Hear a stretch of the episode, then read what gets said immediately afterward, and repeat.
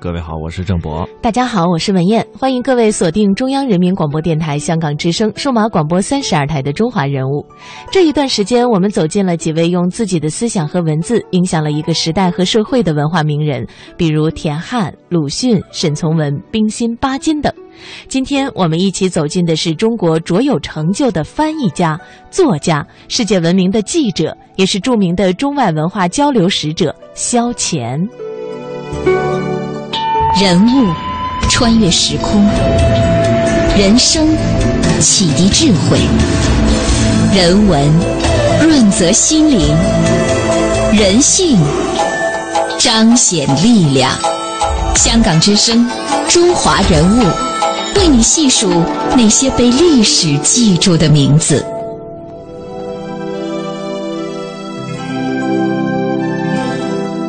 我们一提到萧乾。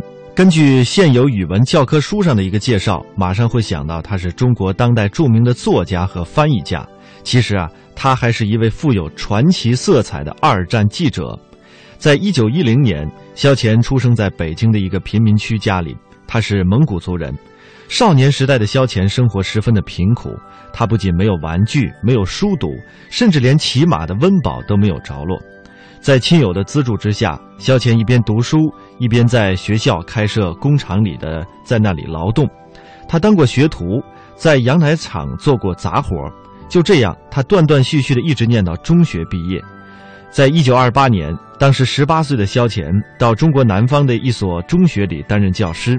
一年以后，他以教书所得的积蓄为学费，回到了北京，考入当时最有名的大学——燕京大学。不久呢，他又转入到辅仁大学。他先学呃英国文学，后来改学新闻专业。美国的著名记者埃德加·斯诺就曾经做过他的老师。接下来，我们通过中央台《难忘的中国之声》录制的一段肖老生前的一段音频。萧乾，中国现代的著名作家、记者和文学翻译家。我这一生啊，总的来说。是比较幸运，尽管自认为幸运，但萧乾的一生却充满跌宕起伏。萧乾原名萧秉乾，一九一零年一月二十七日出生在北京的一个贫民区。这位蒙族少年打落地起就没见过父亲的面。十岁时，萧乾插班入崇实小学三年级，半工半读。正是在重拾学校的那十年，萧乾通过自己的同学谢维吉，成为了著名女作家冰心一生的饼干弟弟。十岁的时候，就到他家去。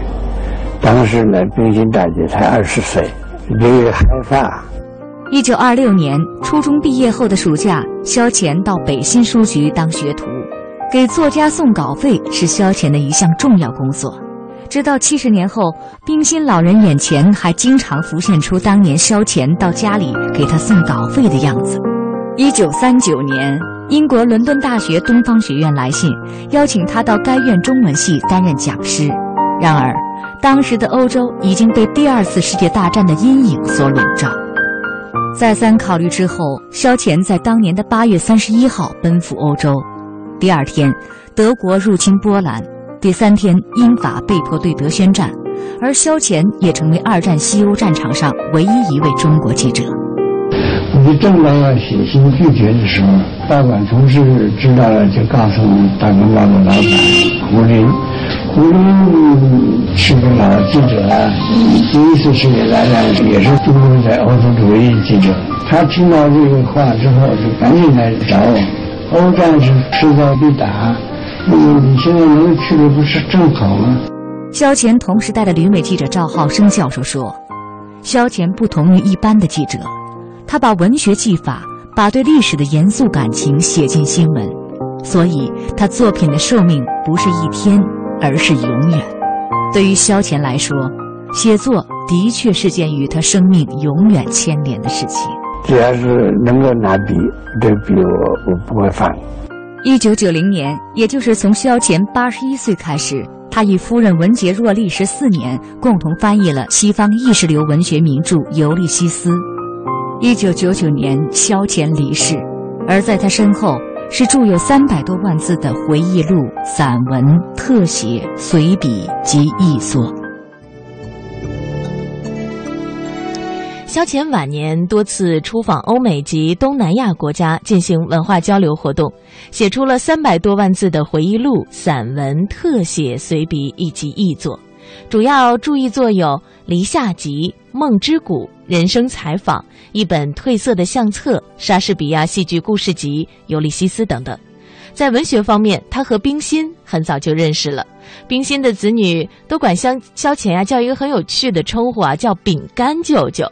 然而，在萧乾十一岁那年，他成了一个孤儿，寄住在三堂兄家，唯有四堂嫂和一位没有出嫁的老姐姐能够给他一点温暖。而这位外国嫂嫂安娜不经意间教他的英语，也让萧乾受益终身。那是一段怎样的岁月呢？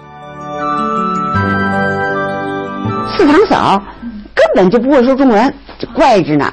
她在中国待了半个世纪，她就不学中文，因为别人都想学英文，她丈夫也跟她说英文，所以你要跟她沟通，只能学英文。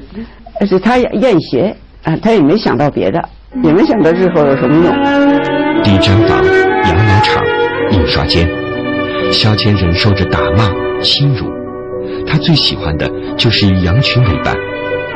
工作占据了大部分时间，但同学们对他总是很好。通过同学谢冰记，他还认识了冰心，这是他一生的好友。冰心的孩子们一直称他为“饼干舅舅”。所以我十岁的时候就到他家去，当时呢，冰心大姐才二十岁，啊，略害怕。我三舅舅就约他去坐北京当时的无轨电车，就是当当车。他俩就上去了，买了票就上去了。后来在车上忽然听一位老人说啊，这是带电的，是电车，弄不好会戳电，然后戳了电人眼睛就瞎。然后他俩刚大概坐了没几站，就赶快就往下跑。后 后来我们听说以后就觉得特别好笑。十四岁那年，小钱再也不能忍受三堂兄对他的安排。写下了和家庭的决裂信，还让支持他的四堂兄在一场婚宴上当众宣读。萧乾彻底的离开了家。为了谋生，他考上了北京书局的练习生，当他的一个小伙计，干嘛呢？去跑稿子，送稿费这样的。所以那个时候，冰心先生已经是大作家了，哎，他就去替冰心先生送稿子和送稿费。他那怕丢了，把那个手拿手绢 band 着绑着，绑到这上，又没有什么包，就就就眼睛看着就掉不了了。骑自行车送去，他还告诉冰心，嗯，这北京书局扣着了你的稿费，本来应该克扣了你的稿费，应该是多少多少才给你这么多，悄悄的告诉他。在北京书局，萧乾接触了关于社会主义的书，他的一次实践。就是组织书局的两个小徒弟罢工。一个晚上，我捧出那本小书，指着两个徒弟说：“咱们都是劳工，咱们有权利要求平等待遇。”临走，由我写下一张条子给老板，我们要求徒弟们不吃剩饭，每礼拜轮流休息一天。傍晚，我们走回书店去听答复了。老板依然在抽着他的水烟袋，翘着二郎腿坐在椅子上。正看着两个陌生的伙计在工作着。这一次罢工失败，萧乾又回到了崇实中学。他参加了共青团，反抗不合理的社会秩序，在这个最底层的学生心里渐渐滋长。有个还有个照片呢，少年互助团，这四个四个孩子弄一个少，还弄一个旗子呢，弄一个少年互助团的旗子。萧乾站在后头，那个站在后排，互助团。他们就假装是看圣经，一人拿一本圣经，实际上是讨论共产主义什么的。政府啊，这个是控制比较严，所以他曾经被抓抓进去。那么他的呃这个堂嫂啊，什么运用相应的社会关系呢，还去把他再给啊保出来。但是参与的比较多了以后，影响比较大。后来呢，呃，在提前得到消息的情况下，他就只好。逃离了北京。通过刚刚的一段音频，我们从中也可以听得到哈，就是萧乾先生和冰心啊，他们二人之间的感情非常好。萧乾在他八十多岁的时候还去看望过冰心，当时他还能把冰心的书《繁星》一字不差的背出来，而萧乾呢是从来不写诗也不背书的，可见《繁星》这本书在他很小的时候就耳濡目染记住的。萧乾呢一直把冰心当作是大姐。在萧乾十一岁的时候，就与冰心的弟弟谢维吉同在崇实小学读书。当时的冰心就已经是一个十分耀眼的诗人了。那个时候的萧乾放学之后，常常连家都不回，直接背着书包和维吉一起到剪子巷中的谢家去玩。萧乾原名叫做萧秉乾，由于这个“乾”字，也就是乾隆的这个“乾”字，还有一个读音啊，可以读作“干”。所以呢，在小学的时候，他就有了一个绰号，叫小饼干。于是呢，冰心从弟弟那里得知了这个绰号，直到七十多年之后，冰心仍然喊他饼干。而冰心的儿女们则顺理成章的叫萧乾叫饼干舅舅，他的孙儿辈呢，自然也跟着喊饼干爷爷。到了上个世纪的八十年代，冰心的丈夫和三个弟弟相继去世了。冰心呢，有一次，呃，来对来访的萧乾夫妇说：“说我的三个弟弟都不在了，见了饼干就像是见了我的弟弟一样。”嗯，是的，冰心呢不仅仅是萧乾的大姐，而且还一度兼着师娘的双重身份。一九三三年，萧乾由辅仁大学转入燕京大学读新闻，选修了冰心的丈夫吴文藻教授的社会学课。当时，冰心在燕京、清华两所大学同时任教，萧乾又成了他们家的常客。对于这个从小就熟悉的后辈，冰心对待萧乾就像是对待亲弟弟一样，关心他的生活和创作。而冰心的正义感和大无畏的精神也对萧乾影响很深。两个人一直保持着联络，在文学创作上也时有交流。人物穿越时空，人生。启迪智慧，人文润泽心灵，人性彰显力量。香港之声，中华人物，为你细数那些被历史记住的名字。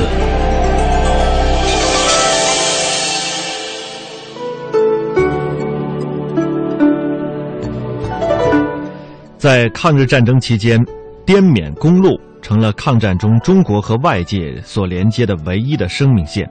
修筑这条公路期间呢，萧乾花了三个月的时间，当时深入到一线当中，写下了两千五百万民工是如何用自己的双手、用血肉铸成这条中国抗战的大动脉的。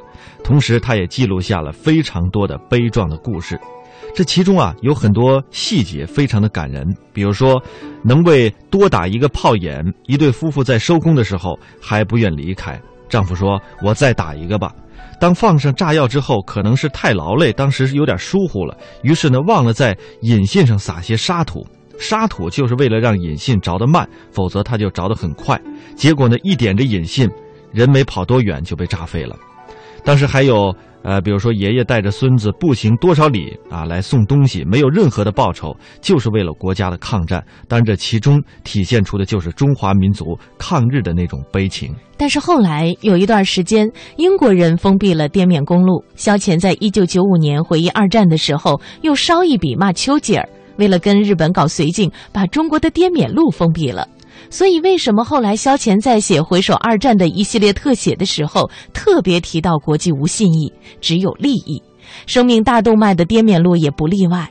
在中国抗战最需要的时候，英国人为了自己的利益，却给封闭了。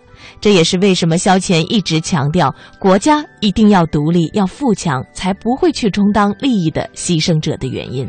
那么后来，萧乾为什么怎么去到的英国呢？这也有人生机遇在其中。在他去滇缅公路之前啊，他就收到了英国伦敦大学的邀请函，请他去伦敦大学东方学院当中文教师，教英国人说汉语，但是工资非常的少。萧乾当时跟同事也说，说钱太少了，我不愿意去。从这个滇缅公路回来之后，当时欧洲战局已经变得非常紧张了。当时《大公报》的老板胡林听说萧乾曾经接到过邀请函，他很兴奋。原来胡林呢是第一次世界大战的时候亲临欧洲采访的中国战地记者。他非常有意思的是，呃，也可以说是历史的机缘巧合。他跟萧乾说：“你就去吧，缺钱的话，报社给你补。再说你到了英国之后，多写点稿子回来，这稿费不全有了吗？你就是《大公报》派到英国去的一个棋子，你先在那里站稳脚。”胡林应该说，作为报人，他有远见的着实，他也成就了萧乾。萧乾就是在这种情形下，于一九三九年八月三十一日，当很多人都退票不去欧洲的时候，他登上了一艘轮船，奔赴战云笼罩的欧洲。希特勒空军狂轰滥炸伦敦的时候，萧乾正赶上了。有一部老电影叫做《伦敦上空的鹰》，描写英国皇家空军和纳粹德国空军在伦敦上空殊死激战。萧乾用笔把战时伦敦的方方面面记录了下来，成了那个时候国内读者了解欧洲战况和战时英伦的重要窗口。萧乾比较注重选择小画面，有一个形容萧乾特写艺术的术语叫“皮薄馅儿大”。他用很多生动的例子，以文学的笔。给人的精神、心灵和思想带来很大的震撼。就这样，后来萧乾就到了伦敦大学，在那里他结识了小说家福斯特和汉学家阿瑟·卫里，在他们的举荐之下，成为了剑桥大学英文系的研究生。正当研究生要毕业的时候。一九四三年，国民政府派来了友好访英团，他的大老板胡林也在其中。当时他极力的举荐他当记者，成为一名记者之后，萧乾用一种特殊的方式，用现在来看也是比较超前的一种方式，就是用评书这样记录式的方式，当时记录了二战的一些战况。接下来，我们通过下面这段音频来了解他当时当记者的那段经历。呃，和胡林不是呃来嘛，劝他呃上当记者呀，劝他当战地记者呀，他就去登记呀，因为他《大公报》早就他有他就早他就有一个《大公报》驻伦敦的分社呀，那时候咱们是同盟国呀，跟英国，所以他就作为一个呃跟着那个美国第七军的一种战地记者的身份去的。证件一下子就领到了，是个小本本，一面贴着我的照片。写着所属的报社，另一面写着：“此人如被俘虏，应按照国际联盟规定享受少校级待遇。”可惜，由于心靴底太滑，刚出殿门还没下台阶就跌了一跤。我一边掸着这军服上的土，一边诅咒着自己，天生不是当将军的材料。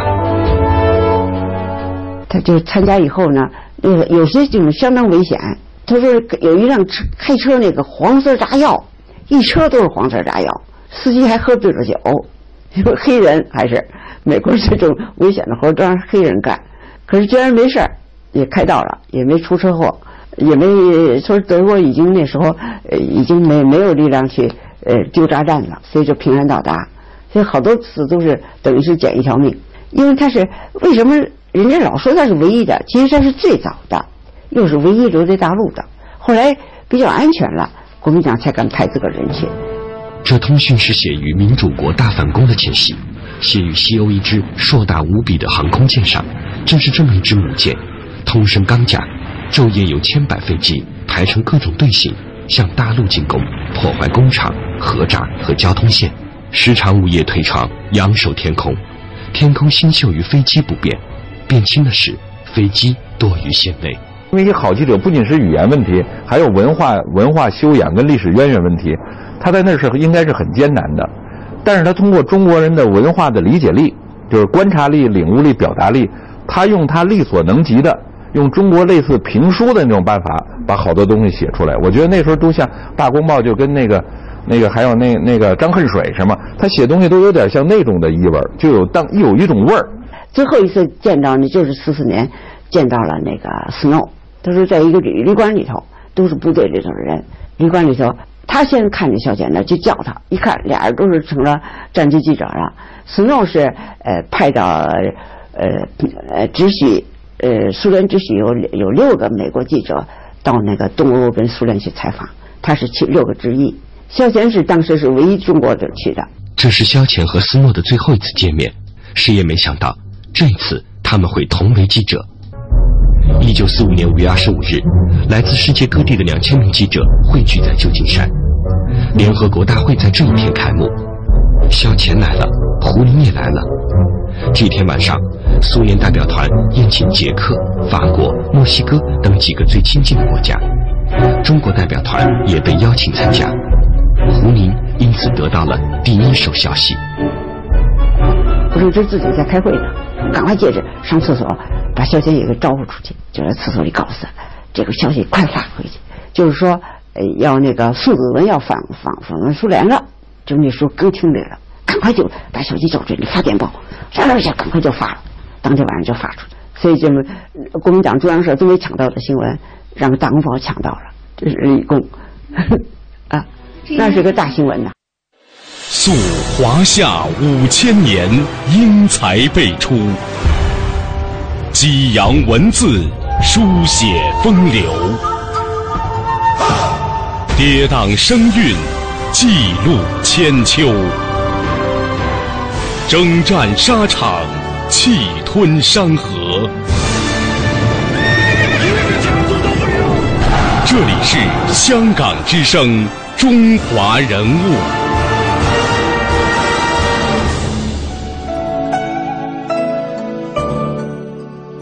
正像人们所熟悉的那样，萧乾呢，同时也是中国现当代文学创作当中的一位重要作家。而让人惊叹的是，在八十多岁高龄的时候，呃，他还与夫人文洁若呀合作翻译了最难懂的巨著，就是爱尔兰小说家乔伊斯的《尤利西斯》，让文坛和世人瞩目惊叹。晚年的萧乾勤奋笔耕，写作了大量的散文、笔记、随笔、回忆录等作品。同时呢，作为一位有影响的文化战士，他还有几次出国参加国际作家聚会。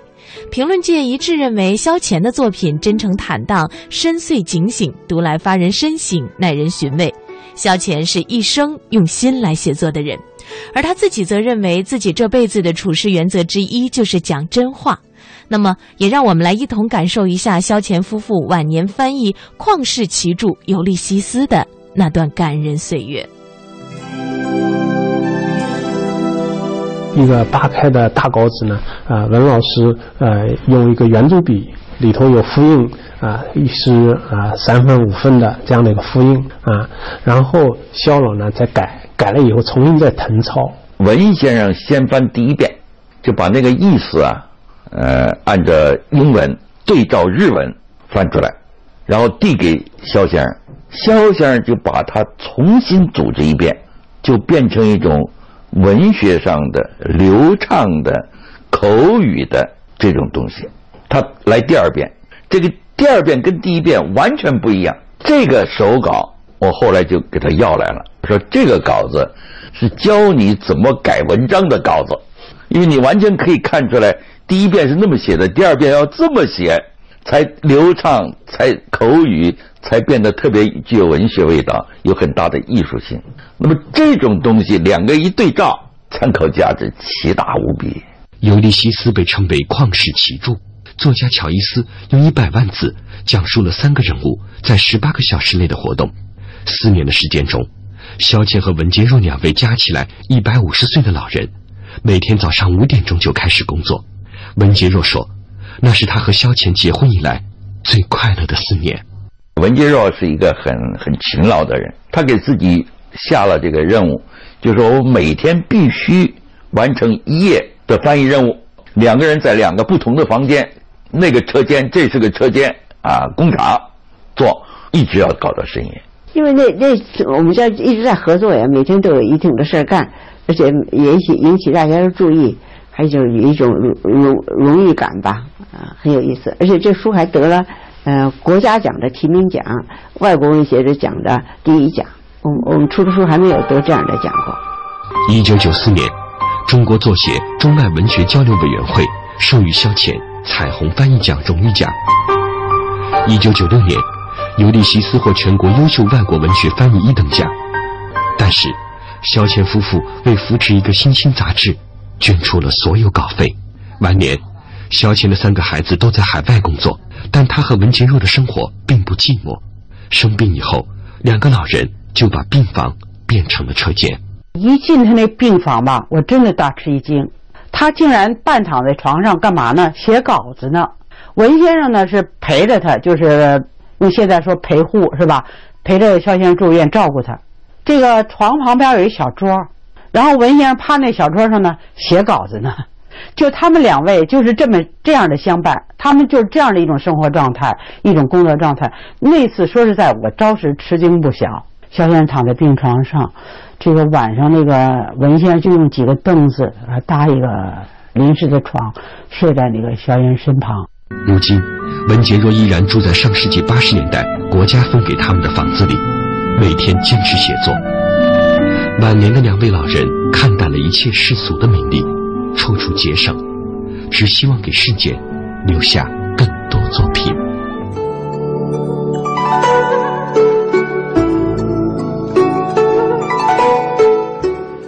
中华人物被历史记住的名字。今天我们带您共同走进的是中国卓有成就的翻译家、作家，也是世界闻名的记者。他同时也是著名的中外文化交流的使者萧乾。欢迎各位在每天晚上的七点三十分。还要棒。那包括比如说在参加好歌曲跟杨坤还有其他的这个学员相处一段时间，你觉得最大的收获，还有这中间有什么好玩的故事，跟我们来分享一下。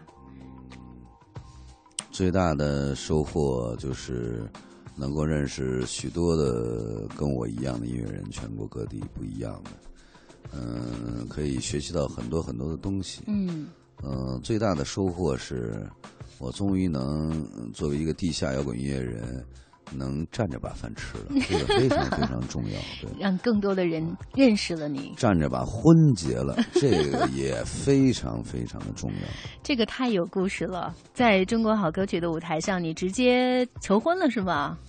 呃，因为我确实想在我一无所有的时候，娶一个美丽、善良、勇敢的女孩因为我也曾经有过钱。嗯，曾经有过钱。那是什么时候？在深圳的时候，我存了不少钱。嗯，打麻将赢了也不少。你不是一直在玩音乐吗？你就是你的你的生活就是玩摇滚和打麻将是吗？因为在深圳的时候，呃，因为做乐队啊什么的。呃，乐手啊什么的，不是说是非常给力，跟北京这边不一样。北京乐手很给力，大家都很是生命的一种状态。嗯。那么在深圳呢，它不是一种生命状态，只是替人伴奏的那样的一种状态。嗯。那种陪衬的一种状态。就是真的是乐手，就是那种。对对对对，给人伴奏，给人对给人家。就是，我就觉得我每天在台上，既然像个小丑一样，我就稍微过得稍微开心一点，快乐一点，对，不要让自己那么累，多弄点。你怎么让自己开心了呢？怎么赚的钱呢？打麻将。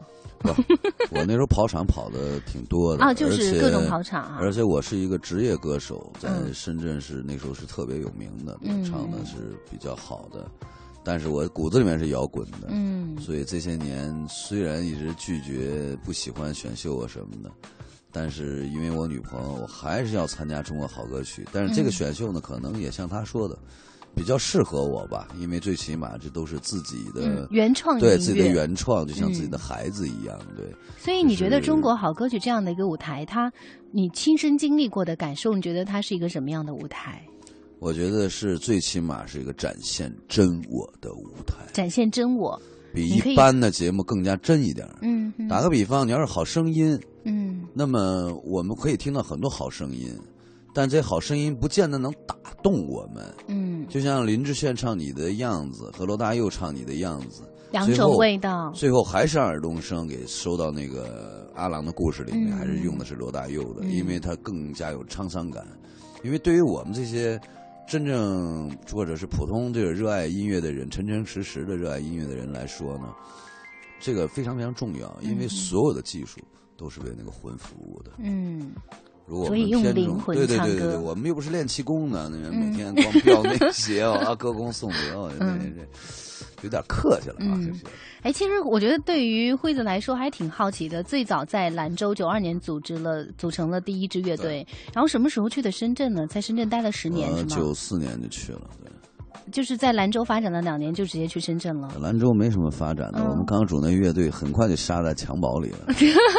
就是直接就没有没有没有成功是吗？对对对对嗯对，就走了两年吧，可能也就排了一首歌我写的，嗯，然后后来就去了深圳。去深圳呢，想的是为什么选择去深圳呢？因为很多人都会选择来北京啊，尤其是玩摇滚呃因乐的。为九十年代初的时候，我没想那么多。我就像刚才跟你说了，嗯对于我真正自己以后要立志于写什么样的音乐什么的，咱咱还是诚诚实实的说，在那个时候的想法里面，确实还是很幼稚、很单纯的，也没那么妄想，没那么妄求。你是在广州乐坛当时非常火的时候，或者是大家真的是独领风骚的时候去的，是吗？对对那个年代，对，那时候黄格选还在深圳呢。黄格选啊，是跟他们同一时期的，对他们那时候还在跑场，他们已经去了，嗯有一些对。比如说光头李静啊、陈明啊张萌萌啊他们那时候都在深圳的时候，在广州那边，你是那个时期去的，对对对，我那我那时候特别小，特别嫩，嗯然后那时候嗯去的，去了以后，然后因为我会唱英文歌，那时候唱英文歌人特别少，深圳可能也就是个邱东辉、威尔逊，全国可能也就是程方圆跟刘欢在唱。嗯我那会唱一些英文的一些流行歌，你为什么那时候那么洋气呢？然后呃，顺便在我们那个就兰州有一个特别呃厉害的一个键盘手叫张三儿，叫张少强，那时候在深圳的先科激光唱片工作。呃，加上我们家人又可能是父亲打招呼那种的，对，嗯必须要去见他，让他这样一个大大点的哥哥带着比较放心那种，对。嗯去棚里面确实能把我唱功，把这个野呀，因为你毕竟特别粗犷，你没有规矩也不行，嗯对。然后就西北哎汉子对对对对，重新给规范一下哈。嗯对，在那录音棚里学习得到的东西，是我学习的最多的，在深圳。嗯，当时你去深圳的时候，是想着玩摇滚，还是做一个流行歌手？我当时就想的是，作为年轻人的心理，我那时候每天理想都是飘忽不定的，但是最起码我觉得流浪歌手对对对，我最起码觉得我在各大最好的深圳最好的厂子里面，对嗯我都是。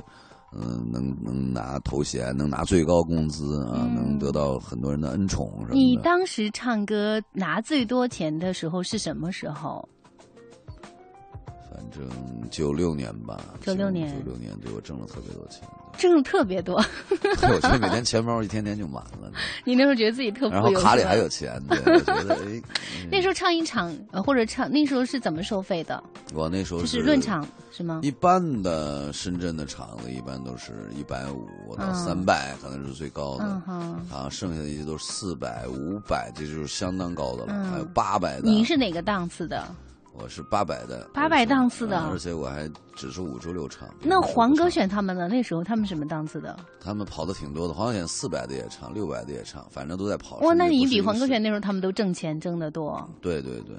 嗯，但是像黄格选呀，还有陈明啊，他们当时也都是在深圳那边唱歌，对对对在各种驻唱。对。那你怎么选择跟他们不一样的道路呢？比如说后来他们就发了流行歌。我骨子里面喜欢摇滚。嗯，我就那时候唱齐秦的歌，我都是唱了《九个太阳》，绝对不唱外面的世界。选摇滚一些的。对，绝对不唱外面世界或大家在冬季这样的，对，绝对就是选《九个太阳》。你是当时停，当时停留在，呃，喜欢摇滚，或者是当时觉得我已经能拿唱歌赚这么多钱了，我不必再怎样怎样了。嗯，因为比如说，我们知道那一批跟一批的歌手确，实特别想做音乐，因嗯为跟我那一批的歌手大的，他们都出来了，对吧？最起码名气嗯他我我我应该是他们后后一批的啊，比他们再晚一批的晚一批的。嗯嗯，但是名气这个东西对于我来说吧，我觉得我能写一首特别好的歌，我觉得哪怕是我脑袋上没光环，嗯，我真的说句心诚诚心的实话，我都是最大的快乐。要是人嗯只要是高手能听见，他觉得是歌是首好歌，嗯，比如像崔爷啊什么那种夸一下什么的，因为他不会夸人的，对他一定是听到好的震撼的，我就会，这是我最大的满足，对。嗯，别的名跟利吧，我们来北京的时候，我就当时想的就是很简单，我放弃了深圳那么多挣钱的机会。嗯，就那时候你每天就是演出是不断的，对对对，我也不想的是什么开琴行，嗯也不愿意什么开什么学校，那都不适合我。嗯，因为我的青春还没停止，那时候还不到三十，我说马上就要三十了，赶紧来北京吧就。当时来北京是因为什么样的原因？因为来北京的时候呢，当时深圳有韩红斌，有王学科，还有面孔的陈辉，好多人。嗯，还有包家街的王磊，嗯，好多人最后后来都从那个深圳，然后又回北京了，嗯，然后问我来不来。那么我说北京能怎样呢？他说你可以把你日记里面写的这些挺好，我们大家觉得大家快一块玩的挺好的这些歌，都可以拿过来好好的整一整。嗯，我突然觉得这可能就是我人生中应该做的事。嗯，后来在北京这艰苦了这十年，啊。我还是那来北京开始整了吗？把你的之前的重新发了是吗？嗯，但是世事难料嘛，比较艰苦嘛，对。嗯，来北京之后组成的夏乐团，对对对，跟石小鹏，嗯，对，组成的夏乐团，然后一直是演出很少，得靠别的很多工作去挣钱什么的，你会感觉到辛苦。但是我我辉子作为西北男人嘛，就有一种憋着干的那种劲儿，我非要在这待着不可。对我就是这么对呀，就像你刚才说的，在深圳其实赚了很多的钱，因为唱歌可以养活自己，而且养的不错。对我我从深圳带过来钱都没了，对深深圳带过来钱都花花光了，对没钱了，对。嗯，然后怎么办了呢？但是没关系啊，就是怎么都不能活人，是不是？你就卖菜也能想，只要你用心了也能。你没想着我再回深圳继续唱吗？因为我回深圳的时候。就会像我的《灰鸟》的歌词一样，会有有些人会有改变，会变得很势利，会把你当成一个失败者，然后那种议论你。你想看当时辉子多火呀，赚那么多钱，那么拽，然后非要去北京又灰溜溜回来了。连我 帮过他都会忘，有的时候我会非常生气。对，还好我那个什么，对，嗯，没没什么关系。我对这些，因为我每天都看圣经，我很虔诚的。嗯，所以。没有选择回去，选择了留在北京。到底北京这十年怎么过呢？我们一首歌曲之后继续 来听辉子讲他的经历和故事。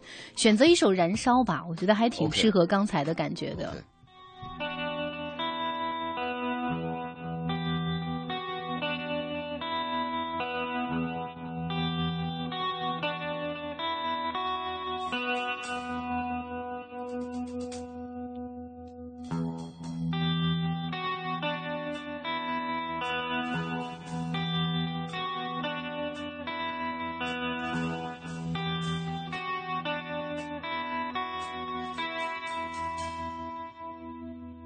再见吧，我心疼的姑娘，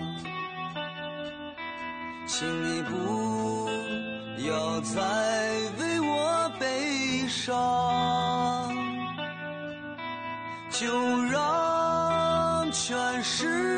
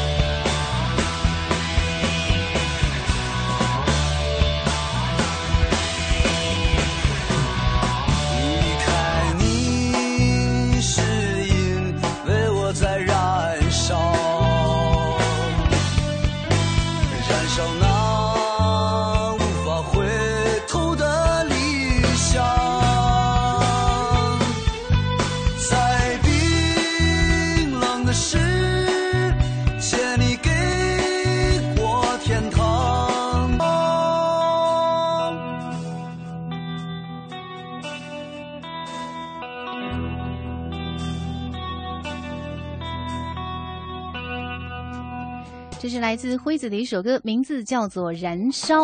这里正在直播的是《乐坛新生》，我是戴戴。今天我们请到的就是辉子来到我们的直播间，听他的好音乐，并且听他的故事。刚才歌里面有一句歌词，就是“离开了南方”，对吧？我们也可以继续刚才就着刚才的话题，离开了深圳，来到了北京，为了一个原创的摇滚梦。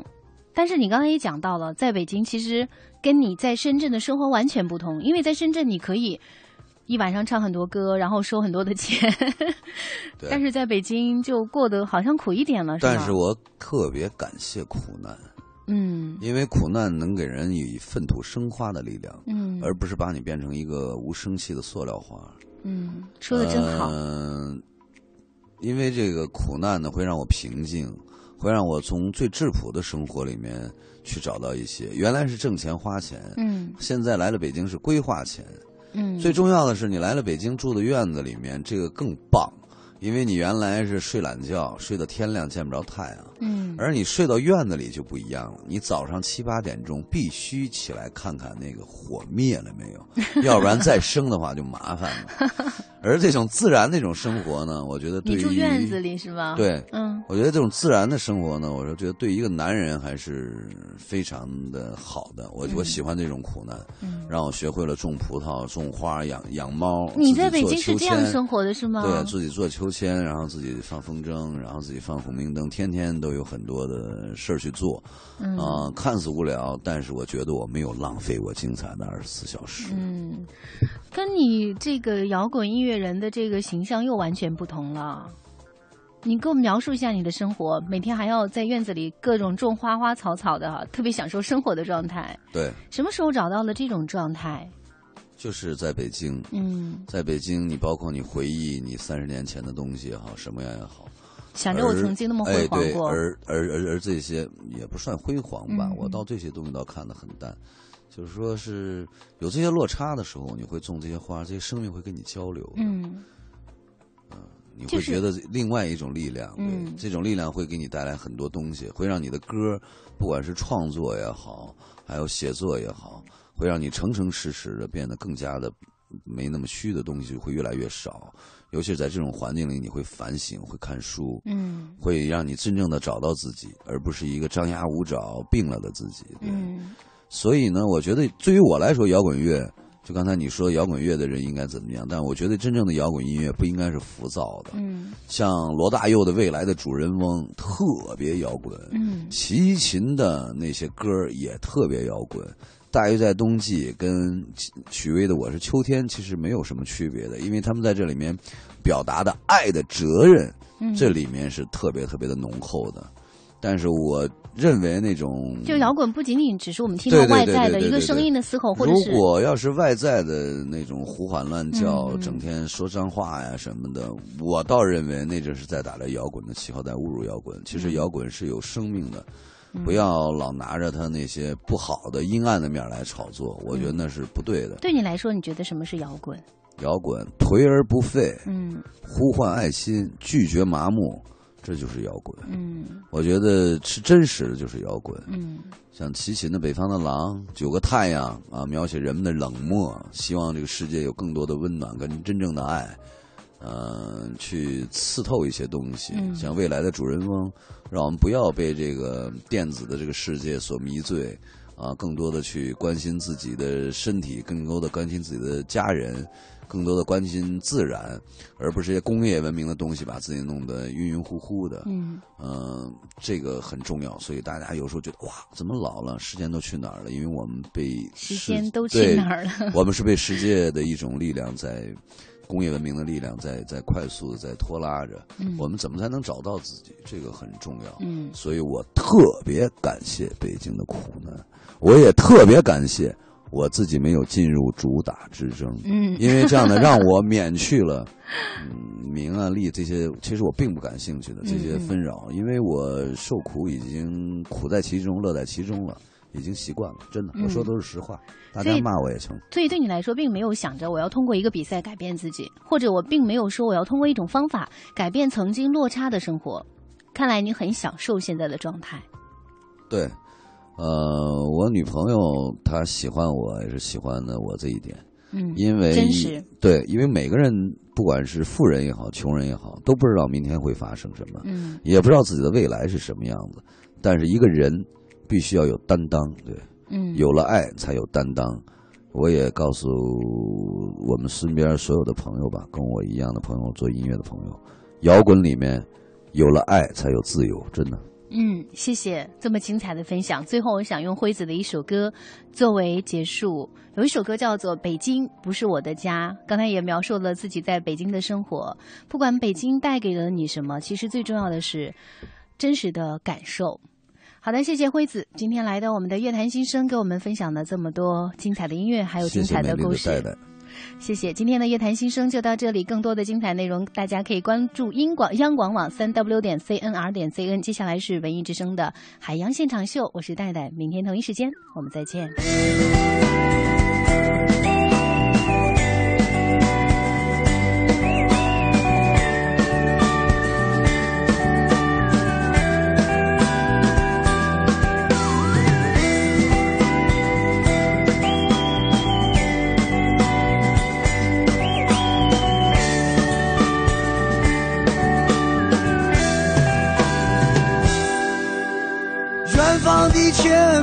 总是那么的蓝，我却藏在潮湿的角落里。生活啊，好比那黑夜里漫长的路啊，走过的人他从不说出来。亲人朋友在梦里呼。唤，我却在这里虚度着好时光。生活啊，不该是一杯醉人的酒啊。醒来的人，他从不说出来。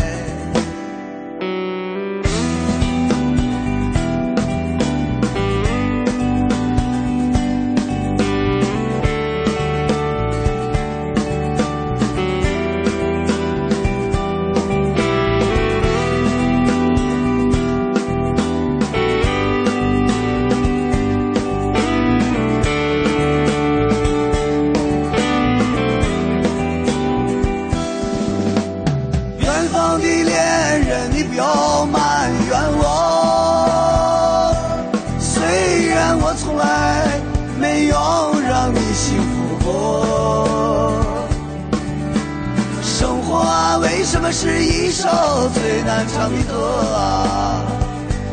爱过的人，他从不说出来。北京，北京不是我们的家。新文艺，新青年，文艺之声。